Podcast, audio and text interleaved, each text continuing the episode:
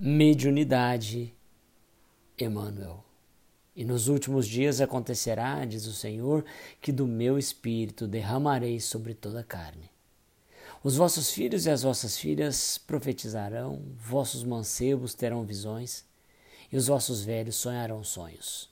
Atos capítulo 2, versículo 17.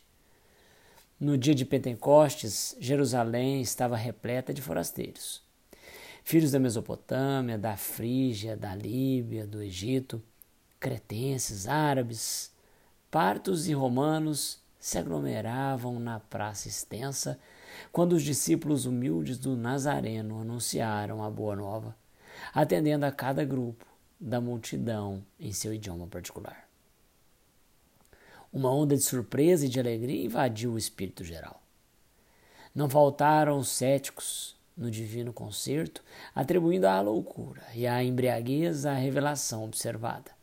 Simão Pedro destaca-se e esclarece que se trata da luz prometida pelos céus, a escuridão da carne.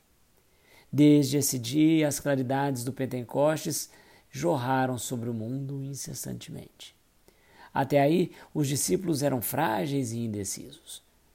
Mas dessa hora em diante, quebram as influências do meio, curam os doentes, levantam o espírito dos infortunados, falam aos reis da terra em nome do Senhor.